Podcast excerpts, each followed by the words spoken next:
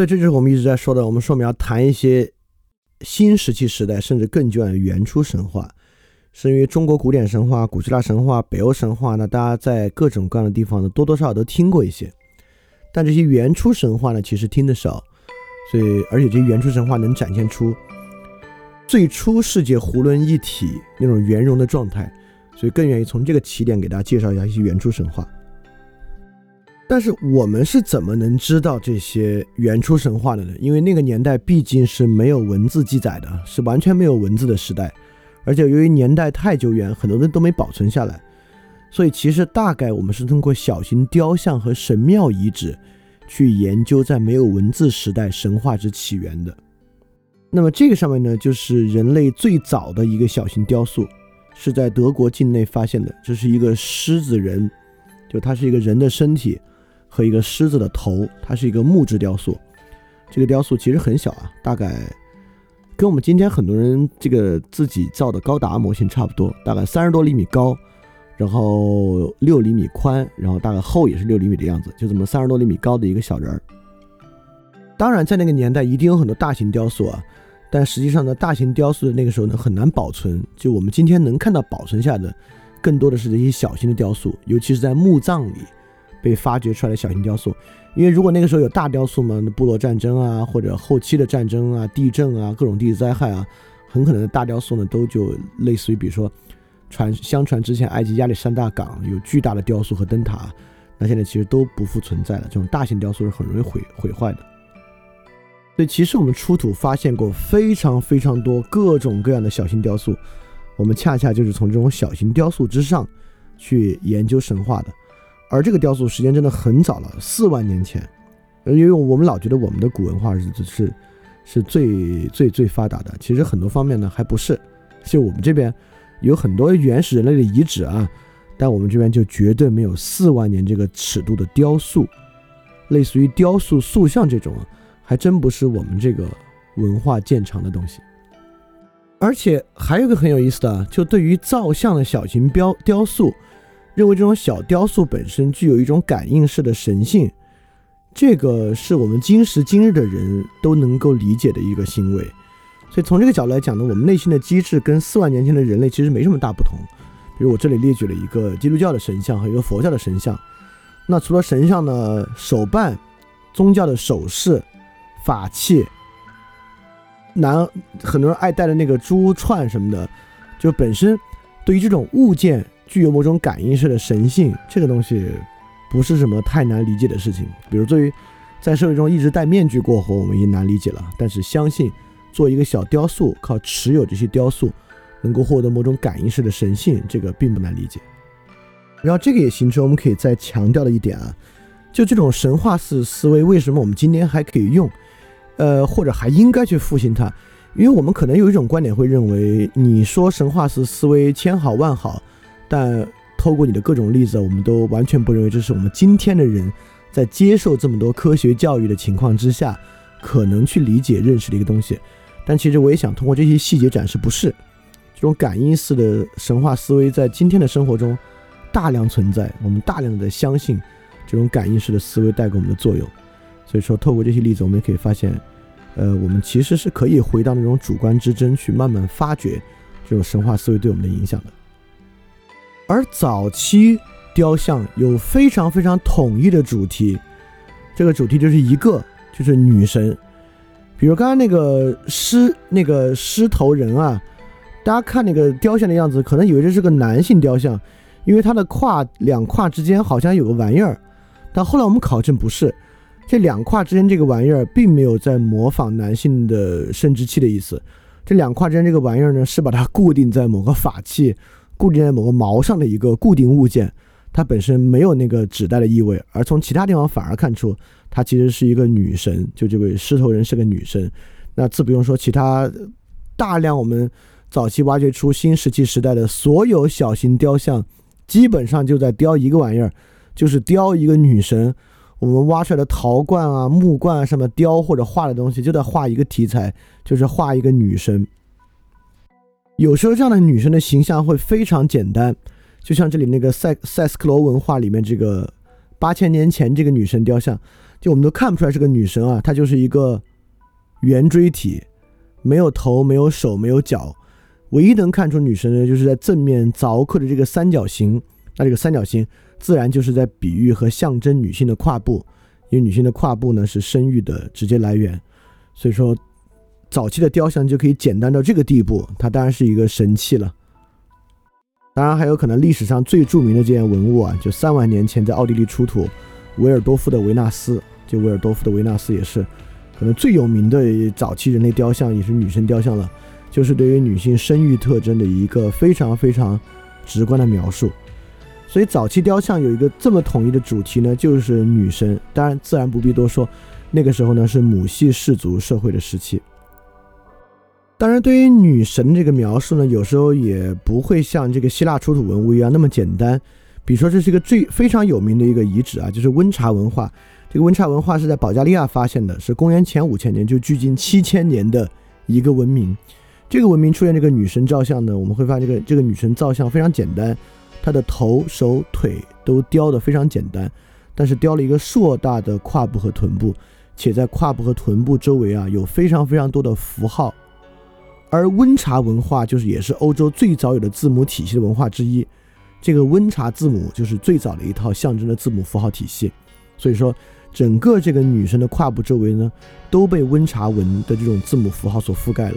所以我们会发现，当我们围绕女神、围绕女神的生育能力进行构建的时候呢，我们能怎么描述，就会用什么方式尝试去描述它。所以，女神本身确实在早期神话中就是最核心的一个东西了。所以，我们就可能可能会说了，因为我们总是在听说神话的时候，有今时今日对神话的描述啊，这种分类学的描述，比如说，啊，索尔是雷神，啊，洛基是奸诈之神。那我们就要问了，这个女性是什么什么之神呢？那那不用说，那女性肯定是生育之神了，不是？就为什么回到早期新石器时代神话，能够让我们更好理解我们刚才说一个囫囵容圆融的世界长什么样呢？就我们大概也都知道，后来呃，比如说这个希腊三代神，从盖亚的第一代神到宙斯第三代神，整个神的职责呢，随着神的数量越来越多呢，也是越分越细，越分越细。但越早的神啊，我们都很难用今天这种分类的方式去问这个神是管什么的，他不管什么，就他，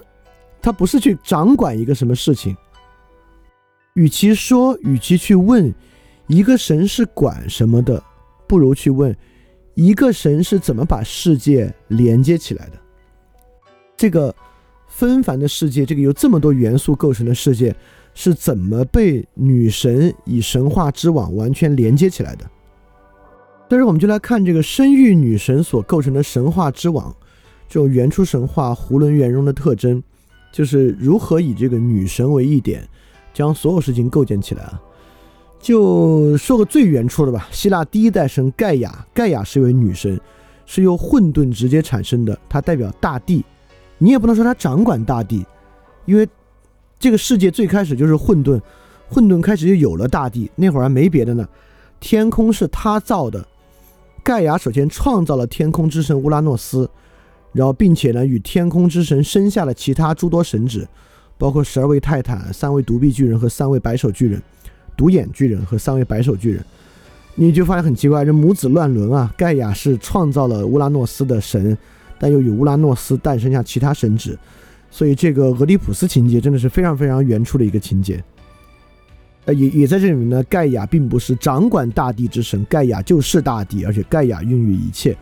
同样，在整个西方神话里面都有命运三女神，而命运三女神呢，虽然话这么讲啊，但这个怎么去体现命运呢？首先，命运三女神都是生育女神，同时也都是智慧女神。什么叫命运三女神呢？她们大概就是一个掌管过去，一个掌管现在，一个掌管未来。他们也是时间，因此命运三女神呢，既是生育，也是智慧，也是命运，也是时间。那说到这儿呢，你你就可以说他们是一切。而而在这种当然后期这种构建啊，包括命运的概念、智慧的概念和时间的概念，是一般不太可能在新石器时代里面能够有这些词汇。即使人们懵懵懂懂有这些观念，我们也没法这么表达出来。在新石器时代呢，这个生育啊，大概与潮湿与水有关。因此，在新石器时代的女神呢，她不光是生育女神，她是水源的女神，她是云的女神、雨的女神、溪流的女神。由于捕鱼啊，她也是网的女神，她是渔业的女神。由于网的特征呢，它也是一种抽象物之神，它是平行线的女神。所以，如果我们回去看那个表啊，就是就是我们在上页所提到那个温茶文化，我们会发现温茶文化的字母构建之中，大量的使用到了网的特征和平行线的特征，在构成他们的字母。所以说，在这种时候呢，我们不应该问这个女生是管什么的，是不是她是管生育的？这个女生不管一个特定的事儿，这个女神就是将世界连接起来的核心，恰恰在她之上。世界被它连接起来，这样的连接其实不仅在这里，这样的连接在之后的世界也是延续下来的。比如说，生育女神和所有与生育女神相关的女神与水的关系，北欧神话中的女神和比如说罗马神话中的阿特密斯，和包括基督教神话不叫神话，基督教体系中的圣母玛利亚，在很多时候呢都与看管水井相关。如果有一个水井，水井旁边要塑一个神像的时候呢，基本上都会塑一个女神，这个与。最早期人类原初神话之中，女神与水的体系的关系呢，就也就很有相也很相关了。所以，当第一位哲学家、第一位自然哲学家泰勒斯说万物是水的时候呢，在当时这个年代呢，我们也不应该把它当做纯粹的自然哲学看待，一个纯粹没有任何神话背景的自然哲学来看待。当我们说万物是水的时候呢，它当然与最原初的水与生命的孕育。和其中与女神的关系有直接的、有直接直接的关联，而早期神话造像啊，也与后期我们对于神话的阐述早已确定的题材，就比如说在基督教的体系中最常见的圣母圣子像，就圣母圣子像呢，其实早有神话造像传统。这里从左到分别是非洲的早期希腊的和早期埃及的造像，这三个造像之上呢，都有明确的母子关系，所以说。母神、女神在其中所呈现出的给予和抚养生命的角色呢？这这太自然了，对吧？就是母亲作为抚养者的角色，所以这个角色呢，不需要到基督教圣母圣子关系才出现，它早就已经确定了这种题材。而我们其实也知道啊，在母系氏族的传统里面，母亲的角色是固定的，因为在母系氏族社会里面，并不结成一夫一妻制形成的家庭。父亲的角色很多时候与叔叔舅舅的角色是混同的，就孩子与自己母亲的关系很近，明确知道自己的母亲是谁，而自己的父亲呢却不一定那么知道。呃，比如说在就是我国这个摩梭族人啊，摩梭族人里面呢，他们管家里面的舅舅啊等的就叫他们小爸爸，甚至有的语言里面呢跟爸爸是不分的，他可以叫很多人叫爸爸。但妈妈呢，只有一个，因为除了妈妈以外的都不叫爸爸，都不叫他妈妈的兄弟、妈妈的姊妹都不叫妈妈的。所以说，父子从来不是神话题材的核心，而母子呢，从来是神话题材一个非常核心的题材。这个也是直接来源于最原初的神话式样。当然，原初神话之中一个非常重要的要素呢，就是动物，因为我们发现最早的一个雕雕像啊，就是狮人，一个狮头人。那么刚才我们讲了女神串联万物，女神勾连社会结构，女神同样呢也建立与动物之中的关系。比如说熊，熊就是新石器时代神话之中一个特别核心的造像。我们会发现有各种各样的熊神和熊的意味，其原因呢是，第一，熊是冬眠的，所以对于一个先民来讲，你直观能看到的呢是熊在冬天不见了，它藏起来了。我们也知道，熊不光冬眠，母熊也在冬眠周期生育，所以当春天开始的时候呢，那个熊又出现了，不光出现，它还带着它的新的孩子出现了，所以整个熊呢就变成一个在冬眠中抚育幼子的形象，象征着循环、生育、死亡、再生。所以对于先民来讲呢，熊在冬天死去了，它在春天再生了。在再生之后呢，竟然还完成了生育的过程，所以这个与围绕女神最核心生育的功能啊，整个生育的象征勾连成为了一体。所以熊呢也被纳入了整个女神的体系之中，形成了很多呃熊人的造像和熊与女性的造像等等等等的。当然，除了熊呢，就还有鹿，呃，鹿这个当然，除了熊，就还有鹿。鹿本身呢，当然也是非常非常特别的一种动物啊。就是鹿的再生能力呢，我们今天也信，不然鹿茸就不会那么贵了。所以，鹿作为神话生物出现一个非常重要的原因呢，就是鹿角的再生能力。呃，就人们发现，第一啊，鹿也是一个春天出现的动物，新繁殖的动物，而且人们发现了鹿角断了、丢了之后就掉了之后脱落之后是可以再生的，所以鹿象征着这种再生的能力。所以我们这边呢也有各种关于鹿的神话，比如说世界上所有萨满宗教的女巫师，基本也都是佩戴鹿角的。因而鹿角的再生能力本身呢，就体现着一种再生复原能力。所以鹿茸本身呢，也就我其实不知道鹿茸有没有那个营养成分在啊，但至少我们认为鹿茸呢就有这种复原啊，就是大病之后愈合啊的的这种能力。那么还有非常重要的象征呢就是鸟，那鸟就比鹿和熊跟女神相跟的关联就更大了。比如左边是巴比伦一个一万七千年前的一个陶罐。这陶罐上面就画着一个鸟身的女神。那么鸟，第一，鸟可以飞，这跟所有动物都不一样。那飞有什么特别的呢？它可以往天上飞，而天呢，就是降雨的源头。对于所有进入农耕时代的新石器时代部落来讲啊，求雨都是头等大事。就我们会发现一个神话和部落中人的一个特点：当它是一个游牧、狩猎、采集部落的时候，部落里的巫师的首要职责是治病。当他转为一个农业部落之后，部落里巫师的首要职责是求雨。对，对于所有定居农业部落来讲啊，由于鸟就来自于天，它可以向天上飞，来自于雨下降的地方，那鸟就是很有神力的了。尤其是一些在水边生活的水鸟，就更具有神力了。因此，在古代面具里面呢，鹿还比较少做成面具，一般就佩戴鹿角；熊也比较少面具，但鸟面具的量就太大了。就在很多很多早期文明里面都有鸟面具的佩戴，包括我们看到中世纪黑死病的时候，黑死病时期的医生，当然那个面具有一定的功能性啊，但本身也采取了一个长嘴鸟的面具，在黑死病时期，它既代表对于疾病的隔绝，也代表对于疾病治愈的象征的可能性。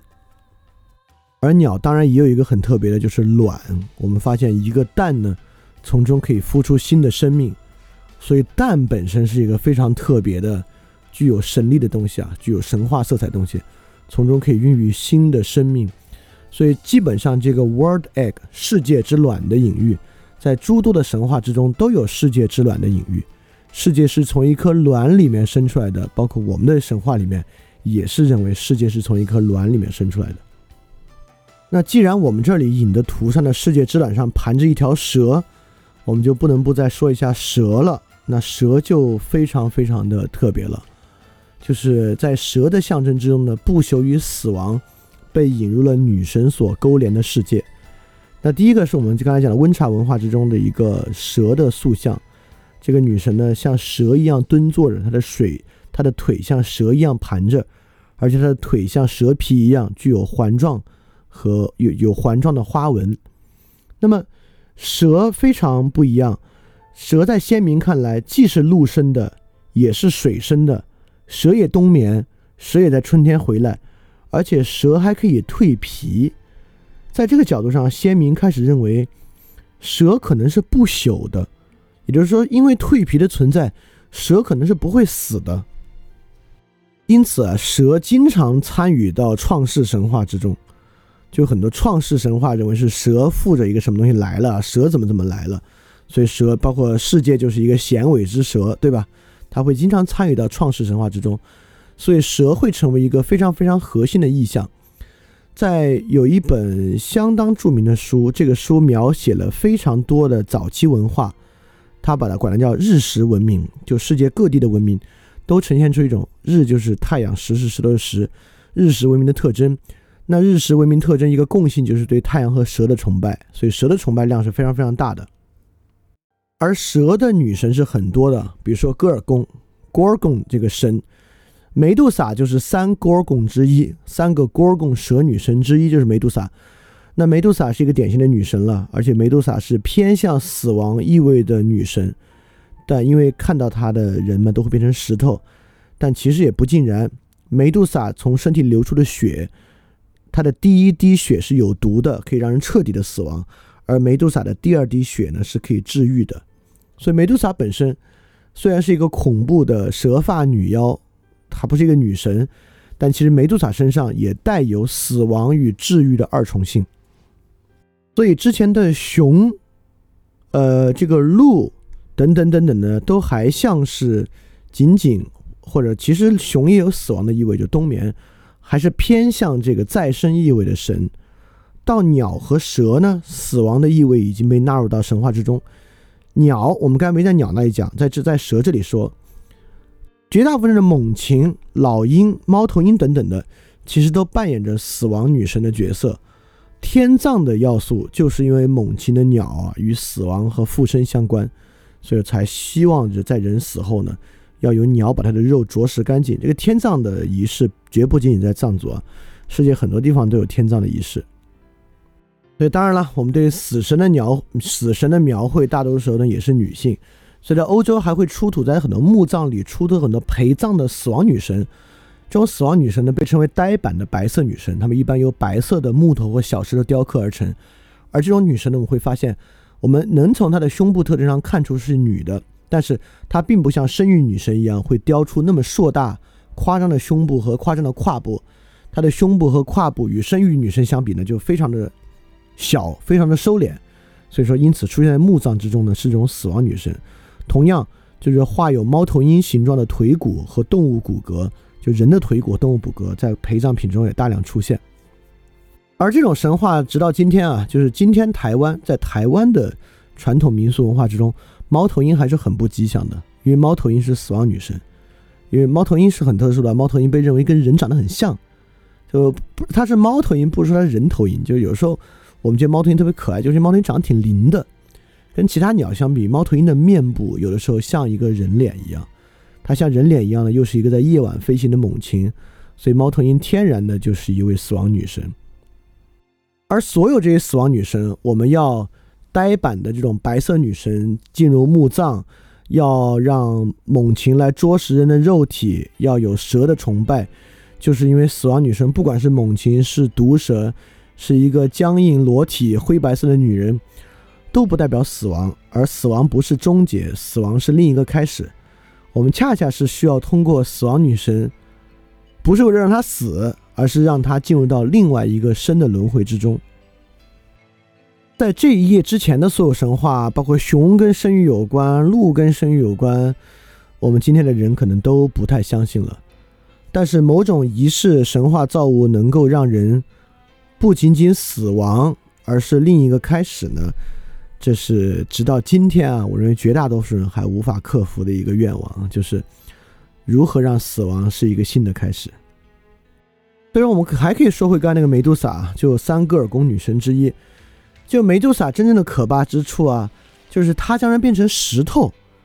是因为将人变成石头，在过去的观念之中呢，才是一种真正的死亡呢。就从有机物变为无机物，就是一种不可复生的死亡了。但是梅杜莎之梅杜莎之血呢，还依然具有重生的力量。当然，血具有重生的力量，或血具有毒液的力量呢，都是过去新石器时代对于女性经期血液的一种迷信。和神话式的认识，而这里面我们还会发现神话在生与死之间的这个有趣的力量啊。梅杜莎既既然是这么邪恶的一位将人石化的女神，但实际上在人们需要庇护的时候，梅杜莎被广泛的用到各种各样的建筑，尤其是战士的盾牌和胸甲之上，经常描绘梅杜莎之像。我们也在用梅杜莎的形象呢，让我们能够。抵御其他的一些东西的侵扰，所以我们可以发现，在整个新石器时代，整个女神与万物相连，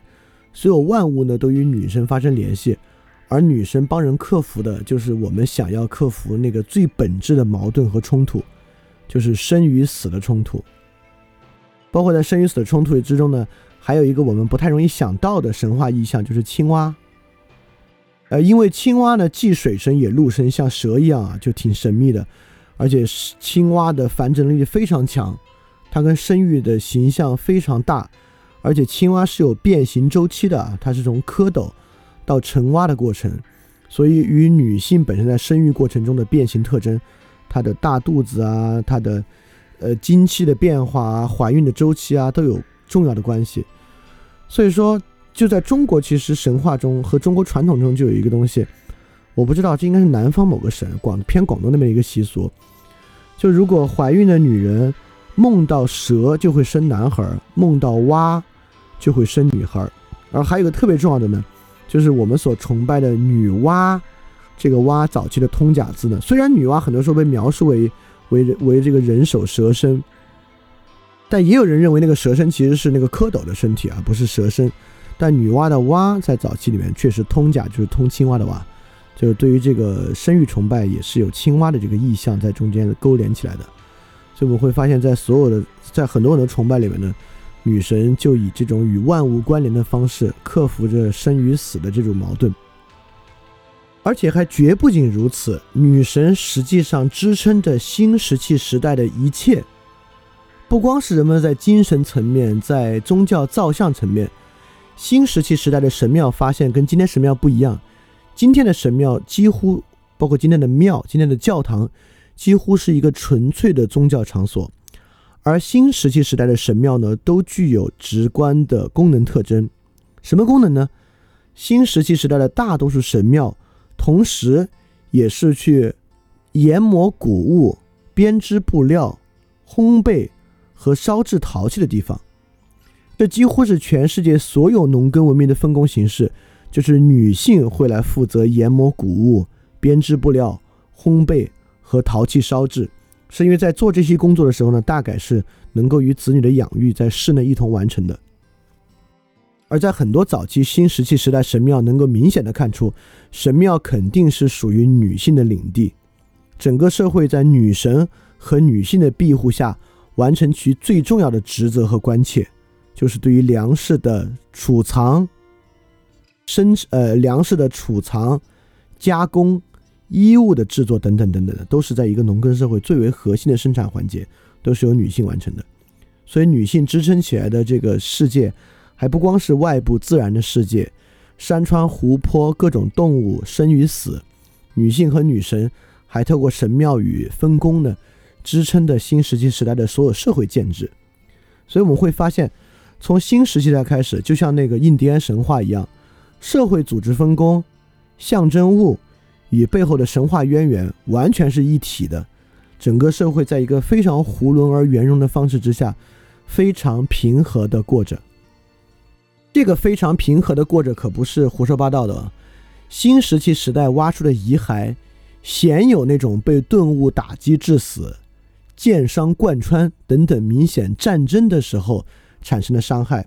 但进入到青铜时代、冶炼时代、父权社会之后。我们所挖到的遗骸啊，可很多很多，就是明显是打仗打死的，